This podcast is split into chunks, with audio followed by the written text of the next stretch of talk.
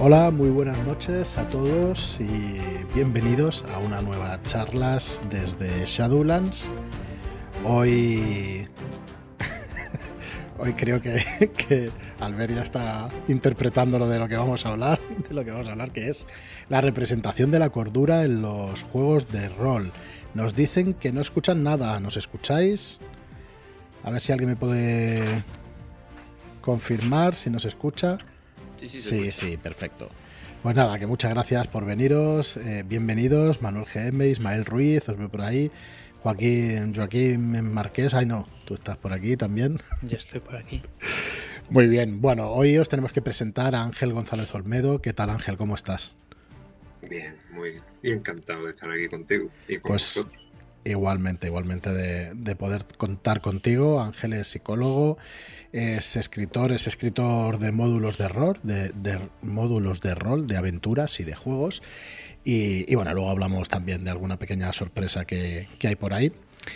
Y también contamos con Albert Estrada. ¿Qué tal, Albert? ¿Cómo estás? Hola, muy bien. Deseoso de, de hablar de este tema tan apasionante que va a dar tanto y tanto y tanto que hablar. Sí, sí. David también, rolero viejo, hace buen caldo. ¿Qué tal? Muy buenas, ¿qué tal? Yo Muy encantado buenas. de estar aquí. Muy interesado por el tema, a ver qué tal sale. Pues sí, yo, Fran Valverde, y me acompañan, como siempre, también Joaquín y Marlock. Muy buenas. Muy buenas. ¿Qué tal? Hola, ¿qué tal? ¿Cómo estamos? A ver, Joaquín, eh, ¿quieres empezar explicándonos qué le pasó a tu personaje allí por él? por tierras de Egipto o lo Bueno, a explicamos ver, después? est- estaba claro. La llamada que se juega a volverse loco o a morir. Y mi personaje, pues evidentemente, se volvió loco en, un final delante de un gran ritual, pues eso. Y se unió al ritual. Luego explicaremos detalles, porque estuvo bastante gracioso. Y de hecho, hace poco nos decía Juanma, ¿no? De que hay que hacer la aventura de En busca de, de Henry, ¿no? Que se perdió por allí, por, por la selva. Henry Así que, su buen amigo. El, el doctor? Jones. sí, pero el tuyo se llama Marcus Brody, Marcus Brody. Marcus Brody. que es- Yo llevaba a Marcus. Brody y él llevaba a Henry Jones, al padre de Indiana Jones. Y, así que un buen par. ¿Y os Un buen par. por las selvas de Egipto? Eh, no, las selvas no, es que Ah, lo he El dicho. desierto, el desierto. Era el desierto, era el desierto. Y creo que era Tanzania, nada Están locos, Egipto. pierden donde quieran, ¿vale? Ellos es lo que Sí, nosotros estamos Bueno. donde queremos. Y ya está. Bueno, a ver, ¿cómo empezar esta charla? Eh, Sabéis que, bueno, desde.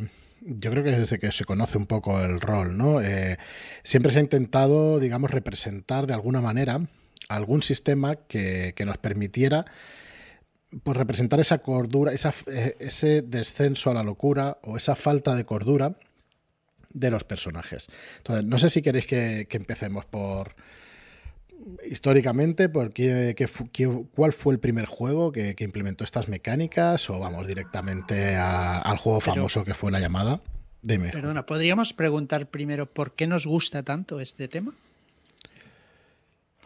Bueno, me parece una buena pregunta. A mí yo creo que va... Ángel lo sepa mejor que todos nosotros. A mí por lo deliberado del asunto, ¿no? El tema de ser psicólogo ya de por sí es la excusa suficiente, pero bueno, de todas formas, yo creo que esto es un tema que apasiona a cualquiera.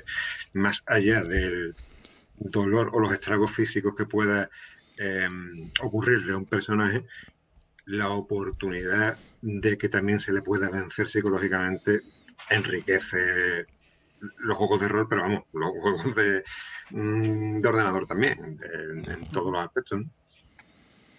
Yo creo que es una cuestión base. ¿no? Yo creo que a todos nos gusta ver sufrir a, a nuestros personajes. Claro, al final hay dolor o, o sufrimiento físico, claro, el conflicto físico o, el, o el conflicto mental. Claramente ha sido diseñado para que el máster te pueda quitar algo más que tu vida. Hombre, claro, al final si podemos, con la resurrección, si podemos volver, pues ya no tiene gracia, claro. No te creas tú que la locura también se puede apañar, ¿no? Puede Según el sistema también te vienen cosas. la locura y locura que es una locura ni Dios. ¿Qué opináis el resto? David, Albert, del tema de la cordura, ¿por qué nos atrae tanto este tema? ¿Por lo que estamos diciendo, de enfrentar al personaje? Yo, yo creo que porque las historias van de contar historias humanas en el fondo y es lo que más nos interesa explorar y la locura puede formar parte de la, de la naturaleza humana. Eh, de hecho, seguramente no haya una, Ángel me corregirá si, si no es cierto, pero no haya una, una línea clara ni un, y probablemente haya un continuo entre, entre cordura y, y, locura, ¿no? Con lo cual, en mayor o menor eh, medida, todos estamos un poco locos y queremos explorar precisamente ese, ese aspecto y nos llena más de interés que explorar pues cómo funcionan los motores hiperespaciales, porque al final pues, pues eso no existe, ¿no? Pero la, la, la psique humana es de lo que van todas las historias. ¿Y a ti, David, qué te parece? Supongo que estarás de acuerdo siempre el último sí, a mí que se queda. Siempre me ha, me ha, intrigado cómo funciona, tanto a nivel fisiológico como a nivel psicológico, la mente humana. Y el hecho de poder aplicarla y poder profundizar, aunque sea de una manera desconocida, ¿no? Con, el poco conocimiento, la ignorancia que podemos tener sin ser duchos en la materia, pues siempre le aporta bastante a las historias. Como bien dice Albert, nos gusta meternos en los charcos de la humanidad y este es uno de los grandes. Lo, cuando, cuando haces partida, David, cuando te metes en, en digamos, en, eh, yo hablo por la bailarina rota, por ejemplo, en, en esa mecánica de fragmentos había, había cordura, llegaba a ser representada. Bueno, fragmentos es muy simple. Eh, busca más lo que es vivir la historia, ¿no? como si fuera una película de terror, uh -huh. que representar bien cualquiera de estas, de estas zonas, pero de, esta, de estos atributos. Pero tienes tres: el físico, interacción y cognitivo. Uh -huh. Entonces, si te hacen daño en el cognitivo, eh, estás perdiendo tu capacidad mental, ¿no? de, de salud mental. Bueno, por, por, empezar a calentar, ¿os parece que hay algún sistema que represente bien o que represente bastante bien el tema de, de la cordura en los juegos de rol? Aparte de Portal, que Portal no se discute, por supuesto. No, yo... es que creo que. Dale, dale, Marlo, perdona, dale. No, so, iba a hacer un apunte. Que, yo creo que el tema de, la cordura, o sea, de la desconexión con la realidad, eh, se puede llevar a cualquier juego independientemente del sistema. Al final, eh, que un, en la propia historia, que un personaje pierda la conexión con el mundo que le rodea y el máster le esté dando información que no se corresponde con, la realidad, con la realidad que el resto de gente percibe, pues puede provocar que, se juegue esa locura, ¿no? Es decir, si el personaje percibe que hay gente que le mira y que hay, o sea, el máster le hace tiradas para paranoiarlo y hacerle creer que hay gente que le observa y cosas así, eh, es independiente a, cualquier mecánica de, de, cordura propiamente dicha, porque en la narrativa está ya eh, implícita esa pérdida de cordura. No sé si me explico. Que se puede representar la, la locura sin mecánicas de juego. Exactamente. Efectivamente. Yo creo que, que evidentemente no, y, y, era un poco la broma de Twitter, ¿no? De, está, está uh -huh. clarísimo que la, que la locura y la cordura no están bien representadas en ningún sistema de juego, pero es que no lo está bien representado nada, tampoco está, está bien representada la personalidad. A mí, empezando por el alineamiento legal maligno, ¿no? Yo no he visto nunca ningún perfil psicológico que clasifique a la gente en legales buenos, caóticos, malignos. Estaría no está no está bien representada eh, pues el aprendizaje ¿no? del, del, ser humano. No sé, Ángel, tú, eh, cuánta gente mataste ¿no? para sacarte el título de psicólogo. Yo, yo, que soy médico sí que maté gente, ¿no? Pero en la mayoría de, otras carreras, pues eh, no, no, no, vas cobrando PX por pieza, eh, ni está bien representado cómo te desangras, ni está bien representado cómo funciona la física en el espacio, ni está bien representado cuál es el trabajo de un detective, no hay absolutamente bien representado absolutamente ningún aspecto, pero ninguno, ¿eh? ni el más básico, ¿no? Ni atrás de los cordones. En ningún juego de rol. Y eso es porque no se pretende, no se busca. Lo que se busca es contar una historia dramática y, y, aprovechar eso, no hacer una, una representación real de lo que, porque sería muy aburrido, como con cualquier otra cosa, ¿eh? como si jugáramos a, a, a, ser detectives privados, sería una cosa aburridísima y con la, uh -huh. con la locura igual. Sí, lo que tiene es un lenguaje, eh, esto se, se trata de, de, un lenguaje propio, la narrativa tiene el suyo, el rol tiene el suyo. Como pretender escuchar cuando, por poner una, un silogismo, ¿vale? El tema este de cuando uno se queja de que un libro eh, no está bien representado en una película. Son dos lenguajes distintos, hay que separarlos. La, la serie que acabo de ver hace poco, la de Neil Gaiman, la de Los dioses americanos. Yo leí el libro y, leí, y he visto la serie, tiene nada que ver. Bueno, tienen su, eh, sus puntos en común, pero son cosas distintas y hay que tratarlas y verlas de una manera distinta. Con esto pasa exactamente igual. La realidad se vulnera en la, narrativa para poder contarla esto ocurre también en los juegos de rol. Eh, no se busca que haya una fehaciente representación de todo lo que está ocurriendo en la realidad, sino que se traduce en un lenguaje narrativo para que podamos, eh, bueno, en fin, eh, entenderlo en su contexto, que es el lenguaje narrativo. Eh, esto no quiere decir que el rol y la, y la narrativa en sí, hablamos de literatura, tienen también sus puntos en común, pero el rol tiene su lenguaje exacto. Eso es lo que, lo que, y creo que es lo que te refieres tú también. Hmm. Eh, hay unos ritmos que se marcan en las mesas de juego, hay una forma de, de vivir la experiencia y todo lo que se cuente debe adecuarse a, a- a la demanda de esos ritmos y esas experiencias que demandan los jugadores. Hay una cosa, tampoco quiero, tampoco Dale, quiero dale, Ángel.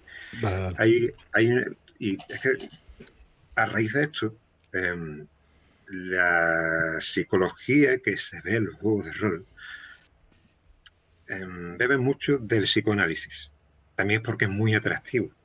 El psicoanálisis es una, una doctrina, una, una escuela psicológica que es muy fácil, de, entra, entra muy bien, porque na- es literatura, no, no llega a ser... a- aquí me van a crucificar los psicoanalistas, pero me da igual.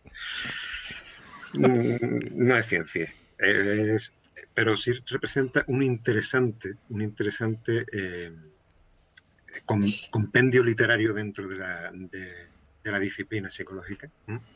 Y claro, ya si cogemos la llamada de, de Chulo, que, que- que se basa en los años 20, que es el psicoanálisis cuando despuntaba, pues es muy atractivo y muy fácil que siempre sea el psicoanálisis lo que, lo que se vea en, en- en este tipo de juegos. Eh, que, y no perdona, es- Ángel, Sí. pero, pero eh, cuando hablas de psicoanálisis, hablas de las técnicas que utiliza el terapeuta para, hablando con el paciente, poderle curar. No, o, hablamos de otra cosa.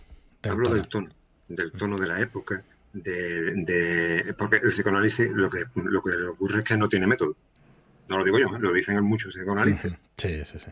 No tiene método. De hecho, no está en la cartera de servicios de la- del Sistema Nacional de Salud. Eh, claro, en contraposición al, al cognitivismo o a estas teorías de, la de- reestructurativas ¿no? de los sistemas de información, eh, las teorías de Alberelli, de Aaron Beck, bueno, voy a disfrazarlo con un lenguaje un poquito más somero. Y es ahí donde tú estabas incidiendo, Frank Mm. en el tono. Es decir, el- la- las teorías de la psicología cientificistas son más asépticas, son, no tienen chicha, son más frías, digamos, ¿no? Entonces, eh, aquí se trataría de coger es- esta realidad y disfrazarla a algo narrativo para hacerlo un poquito más atractivo. Es lo que, bueno, yo estoy intentando ahora con lo de Kingsmouth, que no sé si lo conseguiré, espero que sí. Sí, luego vamos a explicar un poco mecánicas y eso, y entre ellas, pues una que has diseñado, que has tenido oportunidad de, de diseñar, y algunas que están funcionando desde siempre. De hecho, yo quería empezar, eh, no sé tanto yo de rol como para deciros que la llamada de Tulu pues, es la primera representación de la cordura. Imagino que no, que seguro Yo- que había una cosa sí, ¿eh? antes. Es, A pro- mí me es suena que- probable. que- a mí me suena que era la primera, ¿eh? No sé si en Dungeons existían estas reglas que existen ahora. En la guía del Dungeon Master sí que hay una, una pequeña eh, mecánica de cordura o de locura y que es muy simple. La verdad es que es muy simple. Luego la explicamos. Pero vamos, básicamente por, por empezar a hablar de juegos de rol y sus mecánicas, en la llamada de Tulu tienes un valor eh, de cordura que te va bajando según vas teniendo impactos, pero al final es un marcador desde 99 puntos, no recuerdo si son 100 o 99, hasta el cero. Luego ya se puede cruzar o no con, con la habilidad de mitos de Tulu, pero eso representa un poco el descenso, ¿no? Esa locura y a esos infiernos eh, mentales que tiene el investigador cuando va viendo, depende de qué cosas. eh, existen unas tablas, estas tablas famosas que son un poco, pues, eh, eh, cuando te pierdes una cierta cantidad de puntos a la vez, pues te, te intenta representar eso como si fuera un shock, ¿no? Ves algo eh, pues grave y entonces tiras y de repente pues tienes miedo a los escarabajos, ¿no? O, te- o tienes agorafobia cuando no tiene nada que ver con, con lo que te acaba de pasar. Yo entiendo que es una primera aproximación o es una aproximación a intentar eh, tener una manera de representar lo que pasaba en las historias de Lovecraft, aunque sé perfectamente que hay mucha gente que dice que no se amolda y que es un juego diseñado para otra cosa, pero bueno, entiendo que lo clásico había sido pues explicar la cordura de esa manera. Eh, ¿Realmente qué, problemas le veis a ese sistema de cordura? ¿Creéis que funciona para alguna experiencia en la mesa? Porque se va utilizando pues un montón de años. Tendrá 40 años, ¿no? La llamada de, de un- parece que es del 80, pues, pues por ahí, o del 81. Así que justo ahora pues hará 40 años o algo más. Eh, ¿Lo habéis utilizado mucho? ¿Habéis jugado mucho la llamada? ¿Os es atractivo por alguna razón? ¿Qué, qué opináis del sistema? Por empezar por aquí, si queréis seguimos con otro, pero... Hombre, Yo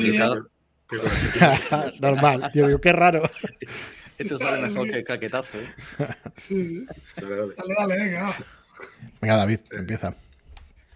No, yo creo que resultó tan atractivo por ser el primero de los primeros que más fama tuvieron, ¿no? El primer juego que lo, que lo aportó. Pero sí que es verdad que siempre le he visto el problema de tener la sensación de que no te pasa nada hasta que llega a cierto umbral. Y para mí eso perdía, no sé, le perdía importancia al hecho de, de recibir impactos en tu psique que te pudieran afectar. Porque ya con un primer impacto tú ya vas a tener un, un problema temporal, ¿no? Te vas a poner nervioso o vas a, en fin, reaccionar de alguna manera en ese momento, aunque luego ese impacto sea, se guarde ahí y te vaya, se te vaya acumulando, ¿no? Pero, pero de primeras me faltaba esa reacción primera, ¿no? Que dependiendo de los jugadores que tuviera en la mesa sí que podría verse reflejada o eran unos muchineros tela y aquí no ha pasado nada, ¿no? He perdido seis puntos y pues, pues, seis menos, ya está. Entonces ahí sí que me faltaba. Por eso no acaba de gustarme ese sistema, el sistema clásico de la llamada. Yo creo que se interpreta mejor si en vez de contar que son unos puntos que te van cayendo como unos puntos de vida, contáramos que es una barrera, como unos escudos que, que al final van siendo destruidos. Es, en realidad estás cuerdo hasta que lo pierdes todo, entonces estás loco, ¿no? Y, y ese escudo eh, se va dañando, te va haciendo cada vez más frágil. Y por eso llega un momento en que el escudo revienta y es cuando caes en, la absoluta locura. Yo creo que eso es lo que por donde va o lo que intenta eh, reflejar. Y si se entiende así, yo creo que tiene más gracia. Eh, Scardan decía en un, directo hace, poco, creo que de Destiny, que, claro, que cada vez con la pérdida de cordura mm, te vas, eh, te, te, va siendo más fácil perder cordura, porque tú tiras bajo tu porcentaje actual de cordura, con lo cual cuando ya tienes 0,3, pues estás a punto de, de, perder esos tres puntos, ¿no? No hace, no hace falta. Eh, entonces, eh, yo creo que, que, lo que busca David quizá sea generar ¿no? esta, esta, sensación que también es muy real de, de, alguien que está aparentemente bien, pero que está a un paso de romperse por, por completo. Y para mí sería el, el, el valor eh, máximo que, que, tendría. Como sistema coincido con lo que ha dicho Fran, es, es, pionero, fue un inicio, planteó una serie de cosas que luego otros han, han heredado y que otros han hecho mejor, como un, un Armis, pero que, que, bueno, que pues fue, fue, el, fue el pionero, fue el comienzo, con lo cual hay que, hay que respetarlo. Sí, hay, realmente hay que darle el valor que tiene. Se sigue jugando muchísimo, es de los juegos más jugados, así que, que algo tendrá y, y vamos, no es por ponerle pega, sencillamente por poner encima de la mesa un poco pues, los sistemas que podemos llegar a conocer. Has dicho un no un Armis, creo que también, aparte de ese juego, tiene sistema de cordura, pues por ejemplo Ragnarok, que lo hablábamos fuera de micro, David. Eh, y bueno, y nosotros conocemos también un par más o tres, Cthulhu de 100 y todo eso. Si os parece, vamos a ir explicándolos un poco, aunque sea por encima, para acabar de, de meternos a fondo. También, perdona, que te, dale, dale. Que te corte. Eh, ¿Creéis que puede que generar un poco de ansiedad también para el al jugador? Quizás ver un track que, que, al principio va bajando muy despacio, pero a medida que va bajando eh, va a ir va cogiendo más velocidad el bajar. Incluso si no quieres eh, interpretar que estás loco, pero te que genera ansiedad que ver cómo ese track va corriendo cada vez más rápido. Quizá esa es la, la respuestas, principal. dos Ujú. respuestas que da el ser humano cuando ve un estímulo aversivo y depende de la frecuencia y la intensidad con la que este estímulo aparece. Es la habituación o la sensibilidad. ¿Vale? Eh, lo último, eh, si no se sabe gestionar o si estamos en- hay una serie de factores predisponentes de vulnerabilidad, etcétera, eh, se puede caer en la enfermedad mental y en la fobia. Y entonces, cuando aparece el estímulo, eh, es lo que estáis hablando, es más probable que mm, sintamos ansiedad con más rápido, ¿no? Pero es que hay veces que también se habitúa el ser humano y eso hay que tenerlo en cuenta. Si vemos un monstruo al que estamos acostumbrados a ver, es Claro, posible que claro. esa sea otra respuesta. Y ahí es donde también debería... Eso, eso es una cosa que quería, que estuve dándole la vuelta hoy. Pero. En la llamada, perdona, te especifican que no te puedes habituar a los horrores de los mitos, Sí. que son una cosa a profundo no siempre euclidiana, te afecta. sobrenatural y que, y que trasciende eso, ¿eh? Pero tienes razón. ¿Tú conoces el sistema de un Armis, Ángel? No, no lo No, te interesaría mucho verlo, porque Sí. precisamente refleja eso que Habla, estás habla comentando. ¿Pero cuánto se puede romper una persona precisamente sin, sin- O sea, uno puede volverse, o sea, puede ponerse nervioso, puede llegar un momento que, que sí, que es eh, pierda los papeles, pero es, o sea, en esa búsqueda de dramatismo, ¿no, no creéis que se generan situaciones demasiado exageradas y demasiado rápidas? O sea, no son... Yo es que creo que mm, es un comodín. El- lo de perder al personaje o ponerlo en manos del director del, del juego es un comodín. A mí me Y gusta yo pregunto, que- ¿y, y por, y por qué dejárselo al director de juego porque se vuelva loco? ¿Qué, qué problema hay con jugar con un loco? eso es lo que eso es lo que bueno, y no, Bueno. y no es la primera vez. Hay juegos que también lo contemplan, ¿no? Eh. Te vas a Vampiro la Mascarada e interpretas un Malkavian y que ya viene el loco de, de base. Eh, que- pero es que eso es una de las cosas que me molesta. Eh, al igual que Tim Marlock, de que en ciertos sistemas, eh, si fallo la tirada, durante una escena entera, mi personaje está enajenado y no puede actuar. Eso me molesta, a mí personalmente. Me molesta. Claro. Podrá Bueno, actuar, pero podrá, ah, con, con los matices que a lo mejor corresponda, ¿no? Si, si tiene una psicosis, pues igual se le a tiros con todo el que haya por ahí, ¿no? O sea, es- sin discriminar. Y eso es otro, la- las maneras de reaccionar. No todos reaccionan de una. Hay gente que huye, hay gente que se queda la clavada y se hace un ovillo, otros a- atacan. En fin, yo creo que esto debería estar eh, en la parcela del jugador. No debería mediar el director de juego, creo yo. A mí no me acaba de molestar, igual- ¿eh? No, Pero es que igual relacionando eso con el tema, por ejemplo, de, de, eh, tras- trasfondo o la propia personalidad que, que le hayas puesto al personaje, pues también a lo mejor te da un, un enfoque de cómo encauzarlo cuando se da el caso de una crisis de ansiedad, por decir algo. Pero ahí sí que vería, que lo trataremos ahora cuando veamos más sistemas de juego, sí que vería una paulatina, eh, ¿no? que vas, vas teniendo esos impulsos y entonces el personaje pues va teniendo esos comportamientos poquito a poquito hasta que al final pierde los papeles y llega a tener pues alguna fobia y alguna cosa que, que esté relacionada con lo que le ha ido pasando. Ahora después explicaremos el, sistema de hecho que ha creado Ángel, pero es que no, no es el único, porque en, yo si me permitís, por ejemplo, Cazulo de 100 sí que cuando hemos hablado con Esculapio Cero, con Enrique Camino, que es el autor, nos decía que eh, al hablar con algún psicólogo para la hora de crear ese sistema de, de cordura en Cthulhu de 100, decía que nunca se está eh, loco del todo, o perdón, nunca se tiene fondo, ¿no? O sea, siempre se puede estar más enajenado, más enajenado o más loco. Yo no sé si ofendo a alguien diciendo esto, ¿eh? disculpadme, pero es verdad que, que puedes ir cayendo, cayendo, cayendo, cayendo y que nunca se tiene lo suficiente. Entonces, el sistema del Cthulhu de 100 intenta representar que va teniendo pequeños impactos cuando va viendo, o sea, ni siquiera tienes que tirar, o sea, directamente el daño emocional lo vas a absorber y lo vas a recibir, mejor dicho. Luego ya veremos si lo absorbes o no lo absorbes, pero lo vas a recibir y entonces te vas anotando unas casillitas. Tienes tres, tres niveles, hablo de memoria, si no pues lo busco en el manual, pero vamos, tienes el, el, el tenso, o sea, el tranquilo, el intranquilo y el tenso o algo así. Pero bueno, tienes tres niveles al final. Entonces, vas rellenando según tu voluntad, según lo que tengas tú de fortaleza mental, que es de fortaleza mental, que viene a ser la voluntad en ese juego. Y entonces, pues te vas quitando una barrita y entonces él hizo una mecánica de vas a tener un menos 10 a al resto de habilidades y un más 10 a las habilidades de acción. O sea, vas a tener un más 10 porque vas a estar nervioso, vas a estar tenso, eh, primero intranquilo, vas a tener un más 10 a esas habilidades de acción y un menos 10 al resto de habilidades. Pues al carisma, las habilidades sociales y al resto de habilidades.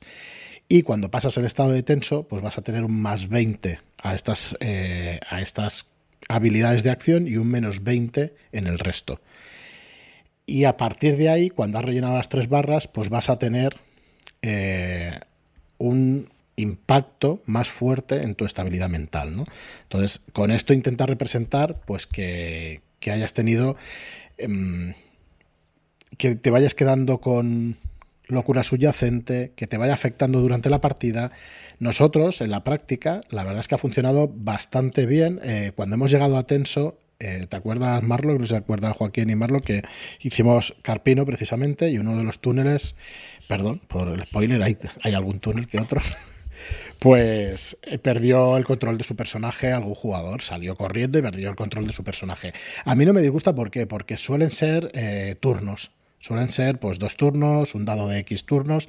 Entonces, no me acaba de molestar porque es muy poco tiempo. Sí me molestaría. Pero ¿por qué perder el.? Pero, pero claro, pero bueno, es una... el, hecho de perder el control es. Joder, deja que gusto, yo control a mi manera, Correcto, correcto. No me parece tampoco mal para nada. Pero ¿eh? yo también creo que es una sugerencia, ¿vale? Te sugiere que el máster coja el, al personaje. De hecho, dice. Porque nosotros, el jugador, ¿qué hará con su personaje? Uy, corro directo hacia él corro hacia atrás. Depende, del ¿Entiendes? Mm, sí, sí, pero todos queremos que nuestro jugador siga vivo. Que este no, hay juegos que te que jugador, sí. jugar para perder. Sí, el jugador debería salir vivo, ¿verdad? Qué mamón. Rol extremo, ¿no? Aquí. Ahí estamos. Eso es un vivo. Jugamos sin red. Bueno, yo no sé si se ha llegado a entender. Al final quería conseguir pues, que estos impactos, que estos pequeños impactos tengan una representación y que tengan un efecto en el juego.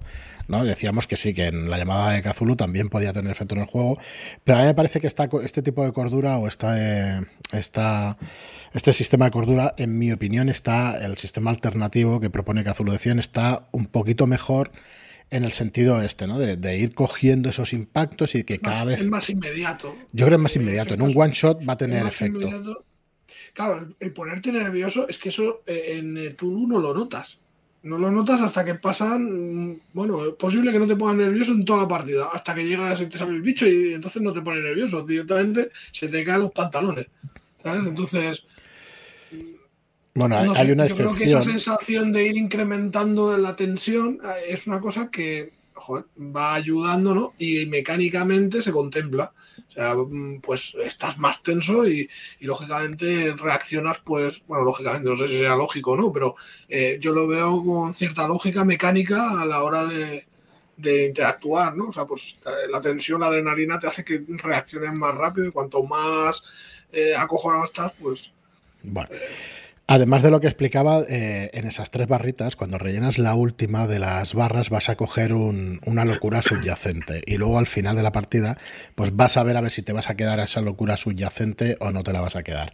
¿Vale? Locura subyacente que se puede convertir en una locura a largo plazo y que va a ir desarrollando el personaje yo ya os digo, a mí me parece bastante más interesante pues todo esto. Es verdad, Joaquín, que el, libro lo dice, que es una sugerencia de eh, que lo puede coger el máster, el personaje, o no, o lo puede coger el, jugador. A mí os digo, no, me parece especialmente mal porque al final son unos turnos y bueno, y yo cuento con que un máster va a hacer un, va a hacer una cosa interesante. Por supuesto, si ya no te hace algo interesante, pues entonces hay una excepción a lo que decíamos, y no es por hacer la pelota, pero me acuerdo de jugar con Xavi, con Tillingast, a la llamada precisamente, y con él hay que tirar cordura no, no se le escapa y no se, se va a acordar en toda situación en la que haya. No solo cuando te salga un monstruito, sino que vas a hacer algo malo y vas a tirar cordura. Y ahí como te pases con un de 6 o un de 10 y tal y, pilles, o sea, ahí se nota mucho. O sea, que la mano del máster también va a hacer mucho, tengas el sistema que tengas. Igual que cuando empezabais diciendo que, que la interpretación pues también, ¿no? O que tú lo puedes llevar por un lado o por el otro si la historia pues, pues te lleva hacia eso. sí, Xavi, eh, perdona. Dale, dale, Joaquín, sí. Eh, quería dar un apunte que Xavi te hace tirar, por ejemplo, si hablas de lo que has mm, Correcto. visto. O sea, hablas de los monstruos y dices, ah, te estás acordando de los monstruos. Tírame pues tírame otra vez, por favor. Sí. yo, lo veo interesante. Es máster muy cabrón, gente. Este ¿eh? me gusta, me gusta. Retorcido, sí. No, no, pero está muy bien. Yo creo que, es que para mí representa lo que, lo que quiere decir el sistema, sí. Sigue hablando, sigue hablando. Quería poner de relieve que, todos estos sistemas se basan mucho en el trauma es una locura traumática que normalmente es, es, eh, es menos eh, frecuente que, o sea, la, mayoría de gente que está loca no lo está porque ha visto un primigenio en el mundo real, quiero decir, ¿no? Entonces, aquí solo estamos hablando de un, típico, un tipo muy específico de, locura, que es la locura debida a, a, un shock, a un trauma y muchas veces además sobrenatural. Pero, pero claro, la locura daría para, para, para muchísimo más. Nos estamos, ¿no? En, Totalmente. De hecho, cada vez que alguien está sometido por la locura de los juegos de rol, eh, se pone nervioso o pierde los papeles, está tenso, pero es que hay gente que se clava de rodillas y se pone a llorar. Ocurre algo y no tiene por qué sufrir un trauma. Puede sencillamente desarrollar una depresión o puede tener un... Sus sentidos se les descolocan y, y se queda catatónico, ¿no? Que es lo que hemos estado comentando antes, que se quedó mm. hecho un ovillo en el suelo. Entonces, mm. distinguir esas, esos itinerarios, yo creo que es lo que he echado yo de menos en falta en los juegos de rol. Mm. Sí, sí. Que, es lo que tiene que ver con la psicología cognitiva, que es donde he, dicho antes, ¿no? Que, que hay un proceso, ¿no? Que no, que no es, y creo que lo has dicho tú, David, también, y tú, Albert, ¿no? Lo de que hay un proceso, hay una, antes de llegar a la locura, ¿no? Total. Y que es lo que tú has comentado, Frank, con el sistema de Esculapio, hmm. que tiene lo de la locura subyacente, que también creo que está en el séptimo. Sí, sí, sí. Vas desarrollando, efectivamente. Vas desarrollándolo, claro. ¿Alguno, Ángel ya le he preguntado, ¿alguno conoce el sistema de, cordura de un non armies? No. De los que estamos aquí, ¿no? Dejadme que os explique. Sí, sí, explícalo, explícalo. Porque creo que es, el, es, lo que estáis buscando, mm, básicamente. A un non armies propone cinco dementómetros. ¿Vale? Que son cinco aspectos en los que te puedes ir, eh, entre comillas, volviendo loco, ¿no? Que son eh, la violencia, ¿vale? Lo antinatural, la impotencia, el aislamiento y el yo. ¿Vale?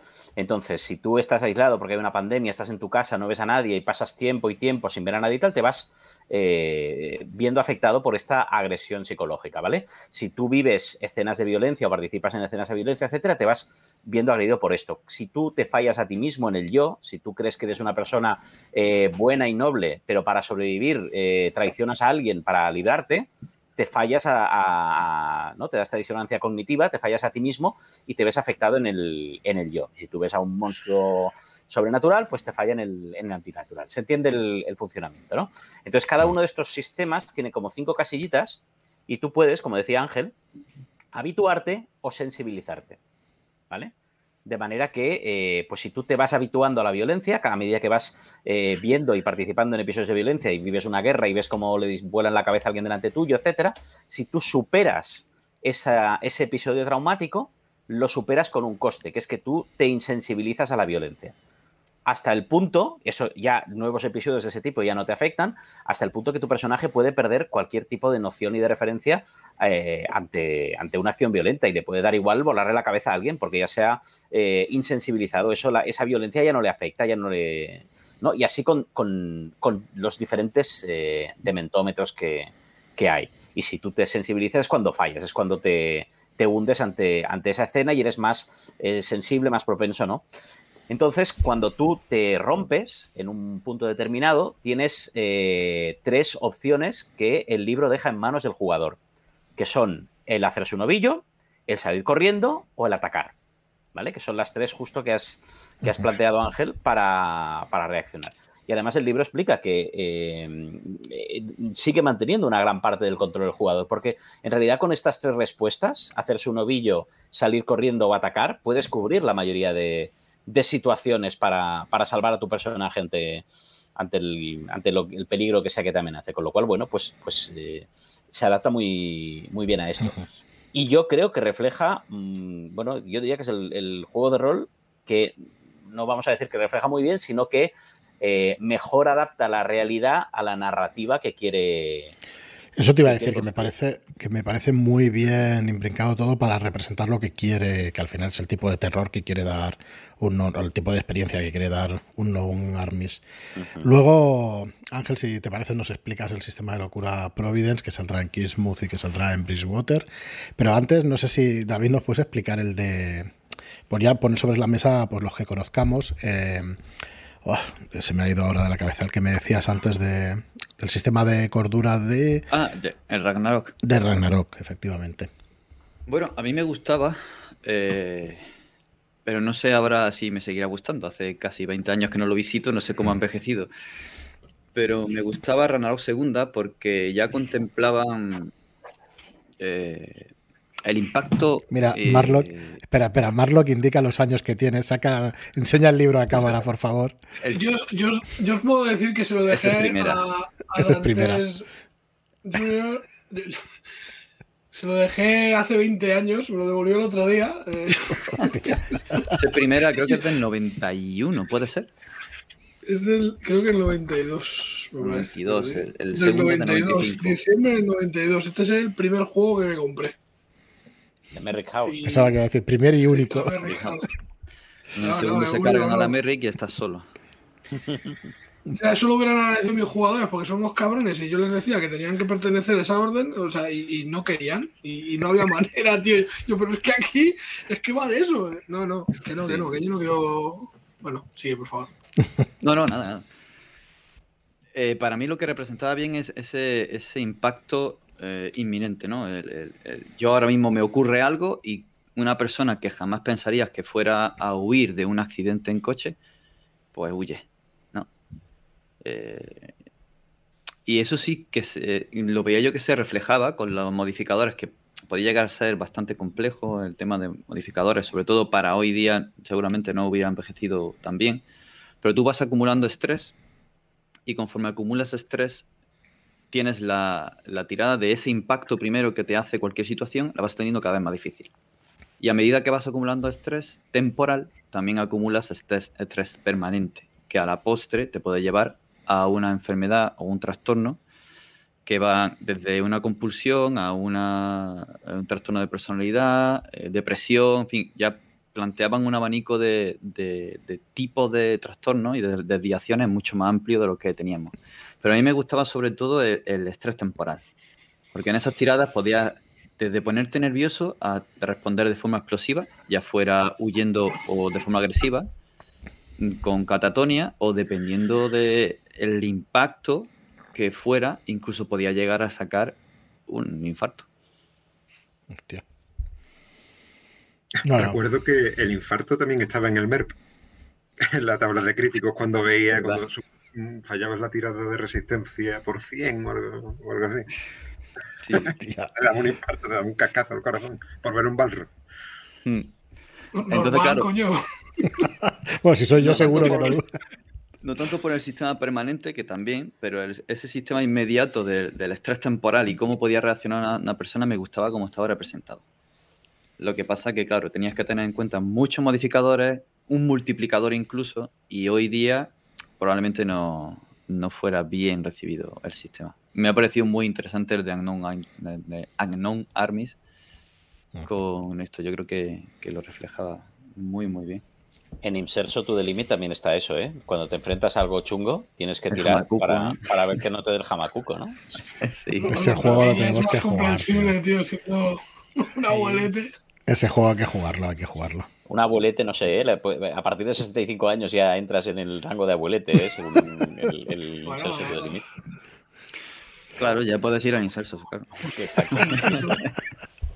Correcto, correcto. Bueno, antes de, explicar entonces el, último sistema que queríamos tratar y eso, ¿por qué no vamos a, qué debe hacer un personaje, o sea, qué debe hacer un jugador cuando, cuando se encuentra con esas cosas que ve? Eh, ¿Creéis que debe interpretar? ¿Cómo debéis, cómo creéis que debe actuar el jugador? ¿Debe intentar interpretar esa situación? ¿Es difícil de controlar?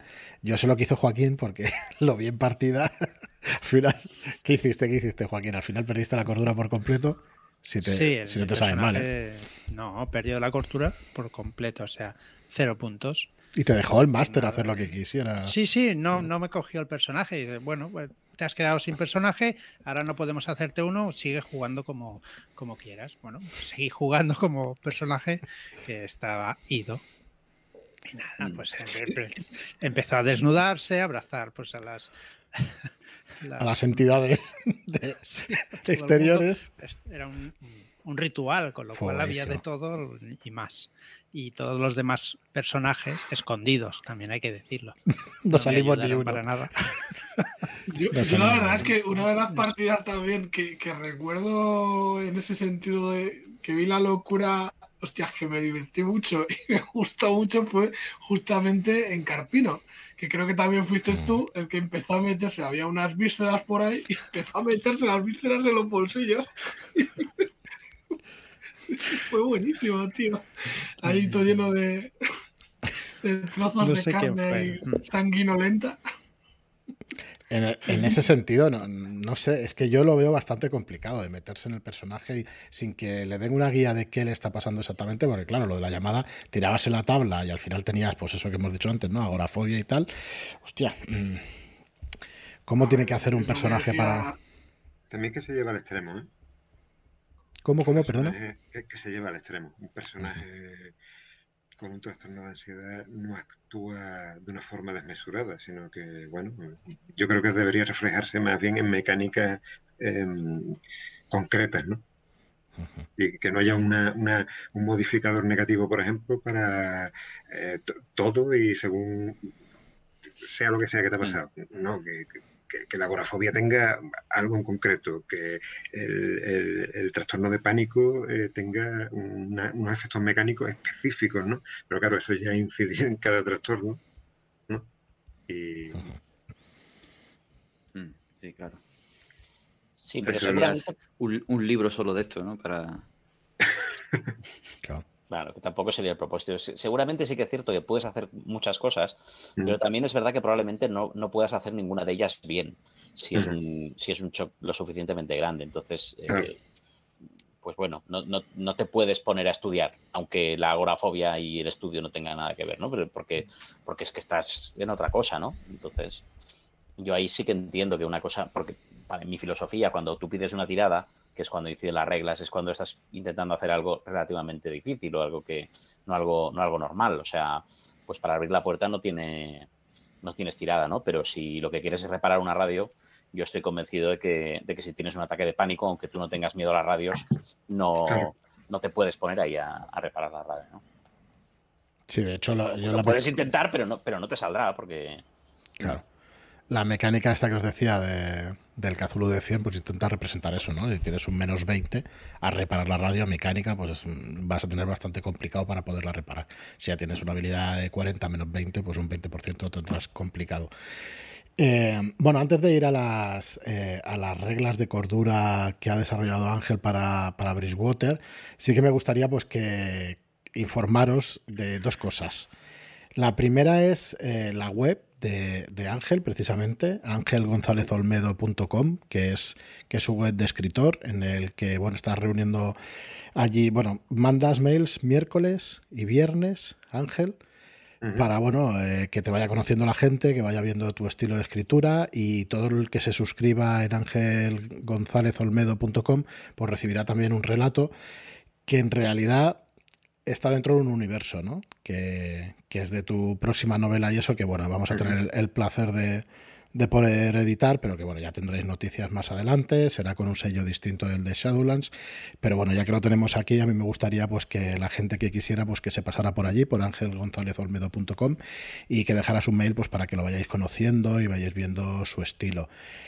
Em, dicho eso, pues eh, hiciste en su día un sistema de cordura para quinta edición, ¿no? Para, es un sistema de cordura alternativo para la quinta edición, para Dungeons and Dragons, vamos, para el reglamento de la SRD y la OpenGL de, de Dungeons and Dragons, donde te basas en una serie de rasgos mentales que ahora nos explicarás.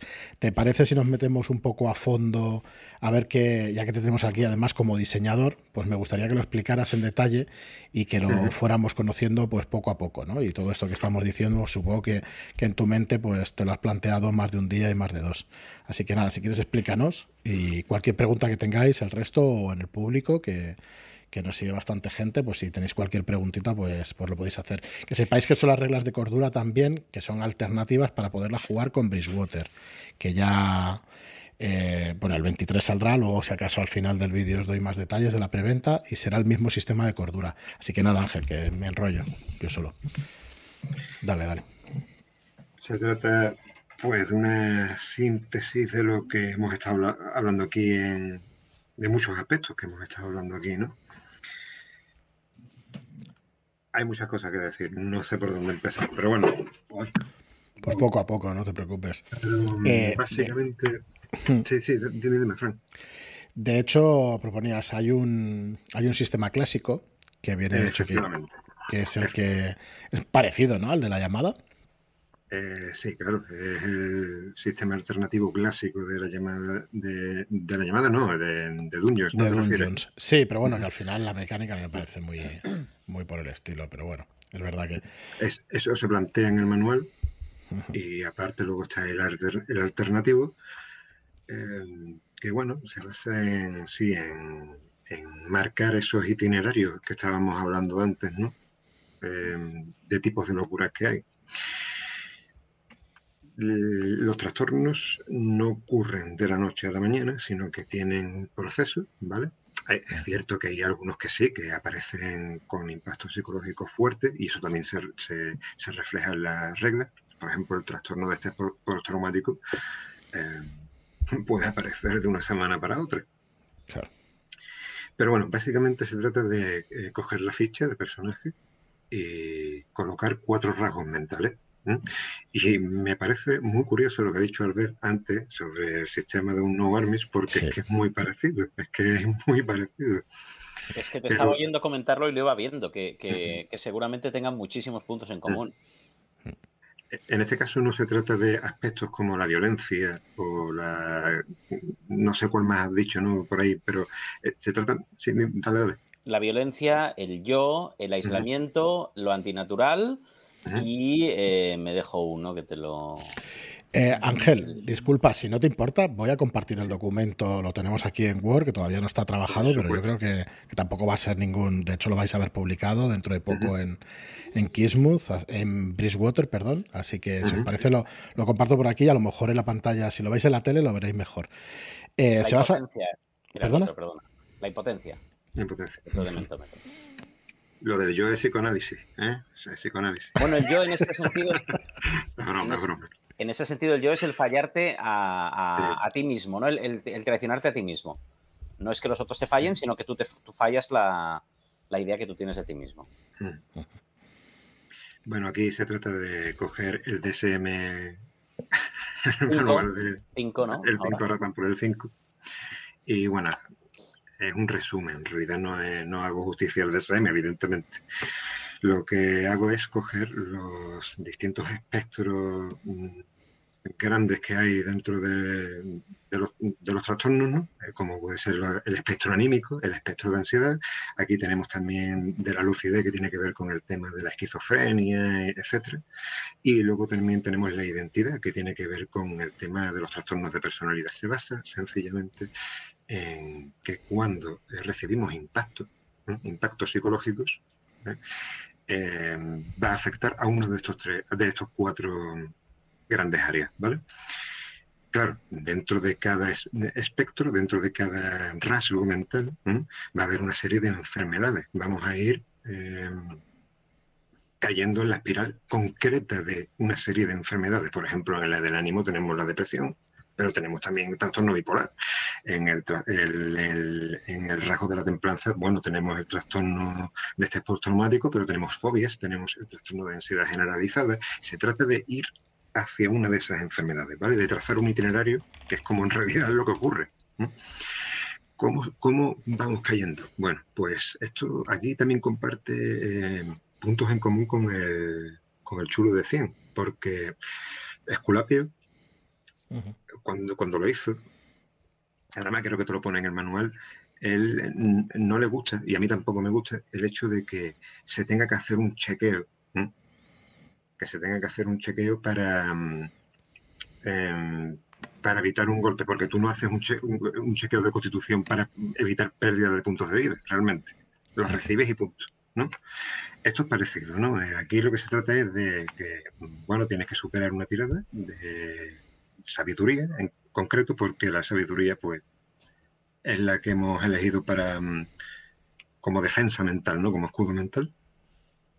Y si eh, la, tirada resulta en un fallo, lo que hace es que, eh, bueno, aquí se podría hacer una, especie de metáfora con lo que tú has dicho, al ver con eso de los escudos mentales. Se quiebran escudos mentales, ¿no? Digamos. Y eso, y eso se traduce en puntos de angustia, Cada uno de estos cuatro dominios mentales, la templanza, la lucidez, la identidad y, la, y el ánimo, eh, se van quebrando con estos puntos de angustia. A medida que vamos eh, recibiendo ese daño, esa angustia, pues según si es el primer punto, el segundo punto o el tercer punto, va a tener una mecánica concreta, ¿vale? Siempre, cada vez que recibimos un punto de angustia, vamos a eh, caer en un episodio de locura. Que dependiendo, y esto está, dale más para abajo, Frank, si puedes. Sí, Aquí están los episodios de locura, ¿vale? Dependiendo, como veis, de, de, de de la tristeza. De la, parcela, de la parcela mental afectada, vamos a tener una mecánica concreta. Pero esto es una mecánica temporal. Eh, esto de desesperado en la tristeza es un estado eh, que he añadido, que me he inventado eh, las mecánicas de Dungeon. Sencillamente, pues que no puedes. Em, no puedes ganar inspiración, ¿vale? después está el miedo, que te provoca el estado asustado. Tenemos el, el delirio que afecta al, campo de la lucidez, que te quedas con el estado paralizado, y tenemos la, confusión que afecta al estado de la personalidad y la identidad. Aquí entras en estado de confusión. No es el estado de confusión concreto, es el conjuro confusión. ¿De acuerdo? Sí, esto está eh, todavía. Sí, no, eso se ha corregido ya. El, caso es que a medida que vamos eh, acumulando estos tres puntos de, de angustia, cuando eh, cogemos el tercero, pues hay una tirada de sabiduría, de salvación, y bueno, pues podemos caer en la enfermedad mental. Aquí tenemos eh, para los trastornos del ánimo que he puesto la adicción, la dependencia emocional, la depresión. En trastornos de, la templanza. Esto creo que hay más cosas que están añadidas. Correcto, es que ese es un documento antiguo, pero bueno, por si nos querían seguir un poco, pues que tuvieran basta con unos ejemplos, tampoco hace falta ponerlos todos. Mira, por ejemplo, trastornos de la templanza, que es, realmente lo que te está afectando son, estás ganando enfermedades en el espectro de ansiedad, ¿vale? Trastornos del espectro de ansiedad. Tenemos la ansiedad generalizada con su mecánica, la fobia, el pánico, trastornos de estrés postraumático.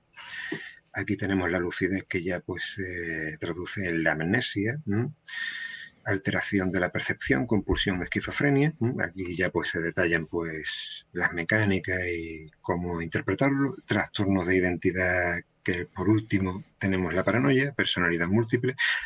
En realidad se llama trastorno disociativo de la personalidad. Pero bueno. Sí, pero se entiende mejor así. Esto pues hay que traducirlo. ¿no? Y la psicopatía, la sociopatía, bueno, en fin, se trata, como veis, de afectar campos concretos de la mente como hace un No Armis que yo lo desconocía realmente, vamos, me ha sorprendido y creo que es muy acertado. Eh, con respecto a curar la angustia, bueno, sí, sí, sí, si quieres no entramos en todo esto, pero bueno, hay maneras de, calmar las emociones, ¿no? De intentar curarlas. Pero sobre todo, mm. sobre todo gasta mucho tiempo, mucho tiempo, porque la enfermedad mental, mm, pero bueno, esto también aparece en la llamada de Chuli. Sí, Eh, correcto. Se requiere tiempo, es lógico.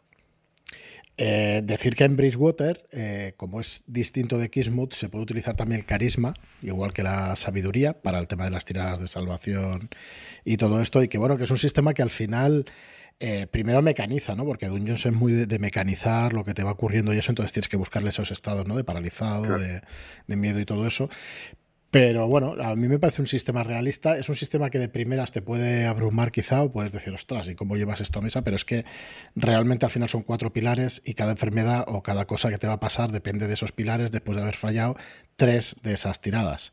Y es cuando tienes realmente esos efectos. Así que en realidad es bastante sencillo y te da a mí me gusta porque es una guía muy interesante de qué te puede pasar en, en ese trastorno, ¿no? No es una agorafobia, pues si, si tiene si no, no puedo leer el chat.